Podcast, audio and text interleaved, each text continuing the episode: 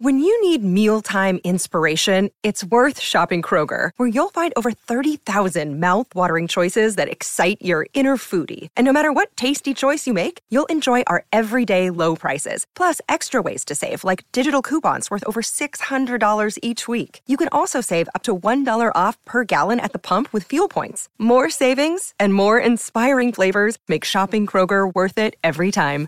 Kroger, fresh for everyone. Fuel restrictions apply. El primer partido de la historia de la Copa Mundial de la FIFA tuvo lugar el 13 de julio de 1930 en Uruguay. Francia venció a México por 4-1. Solo 13 países decidieron participar en el torneo.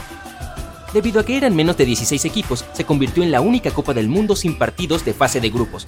Y el rey rumano Carol II era un gran aficionado del fútbol e hizo que su mayor prioridad fuera conseguir que su selección jugara en la Copa Mundial de la FIFA.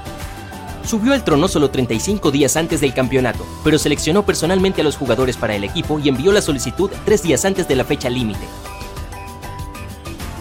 El problema era que la mayoría de los jugadores trabajaban para una empresa que se negaba a darles vacaciones pagas por tres meses. Entonces el propio rey tuvo que hacer un par de llamadas telefónicas y el equipo subió a bordo de un transatlántico rumbo a Uruguay. Hicieron varias paradas en el camino para recoger a la selección francesa y al presidente de la FIFA, Jules Rimet, que tenía el trofeo en su maleta, Posteriormente también recogieron a los equipos de Bélgica y Brasil. Todos compartieron el viaje para disminuir los costos. El equipo de Yugoslavia tuvo que viajar tres días en tren hasta el puerto de Marsella. Se suponía que iban a compartir el barco con el equipo de Egipto, pero no pudieron hacerlo debido al mal tiempo. Era imposible entrenar en los barcos y los viajes duraban cerca de 15 días. Aún así, la mayoría de los equipos que llegaron ganaron los primeros partidos. El árbitro de la final en la primera Copa del Mundo era de Bélgica, Llevaba una chaqueta formal con corbata y pantalones de equitación, una elección bastante original de atuendo para un evento deportivo. El trofeo de la FIFA originalmente se llamaba Victoria. Era una escultura de plata esterlina enchapada en oro de la diosa griega de la victoria, Nike, sosteniendo la copa sobre su cabeza. Varios años después, la copa pasó a llamarse Jules Rimet, que fue el tercer presidente de la FIFA. Él ayudó a hacer del fútbol un deporte mundial y a dar inicio a la Copa del Mundo. El trofeo pasó de ganador en ganador hasta 1970. Ese año Brasil ganó la Copa del Mundo por tercera vez y se quedó con él para siempre. En 1966 el trofeo de la Copa del Mundo estuvo perdido durante siete días. Ese año se suponía que el torneo se jugaría en Inglaterra. El trofeo se colocó en una exhibición de sellos en Londres. Estaba supervisado las 24 horas del día, los 7 días de la semana, pero un ladrón logró acceder a la caja de seguridad y robar el trofeo en su segundo día de exhibición. Toda la nación se unió en la búsqueda del trofeo que comenzó de inmediato. El ladrón exigió un gran pago por devolverlo y aunque fue arrestado, el trofeo no apareció. Entonces un cachorro mestizo llamado Pickles se convirtió en héroe. Una semana después del robo, Pickles notó algo envuelto en un periódico debajo de un seto en el jardín de su casa, ubicada en el sur de Londres.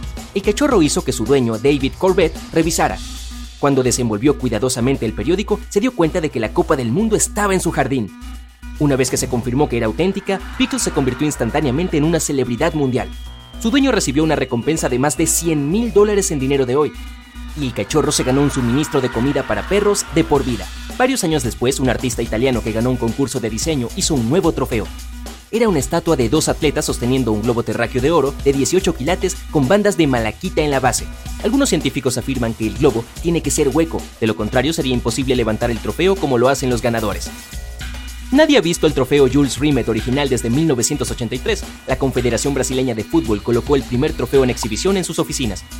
Un grupo de ladrones lograron amarrar a los miembros de seguridad del edificio, abrieron el marco de madera de la caja de vidrio a prueba de balas y se llevaron el trofeo. El Banco del Estado de Río de Janeiro ofreció una cuantiosa recompensa por su devolución, pero nunca apareció. La versión más popular dice que los ladrones lo convirtieron en lingotes de oro en una de las muchas fundiciones brasileñas. El sistema de tarjetas amarillas y rojas se introdujo en la Copa del Mundo recién en 1970. Antes los árbitros tenían que decirles a los jugadores si estaban amonestados o expulsados. En el torneo de Chile, el famoso árbitro Ken Aston quiso expulsar a uno de los jugadores italianos por patear a un jugador chileno. El italiano no hablaba nada de inglés y el árbitro no sabía ni una palabra de italiano. Entonces otros jugadores y los miembros de seguridad del estadio tuvieron que arrastrar al jugador fuera del campo. El resto del juego fue bastante violento. El árbitro no tenía forma de avisarles fácilmente a los jugadores que tenían que abandonar el campo. Ken Aston no podía dejar de pensar en ese juego ni siquiera cuando volvió a casa. Una vez estaba conduciendo su automóvil. Notó los semáforos y decidió introducir el mismo sistema en la cancha. pero la regla fue aceptada oficialmente recién después de un tiempo. De acuerdo con las reglas de la FIFA, los jugadores que participan en la Copa del Mundo usan camisetas con números del 1 al 23. A los jugadores de Japón no les agrada usar la camiseta con el número 4, ya que suena similar a muerte en su idioma y se considera de mala suerte, por lo cual deciden al azar quién lo va a llevar.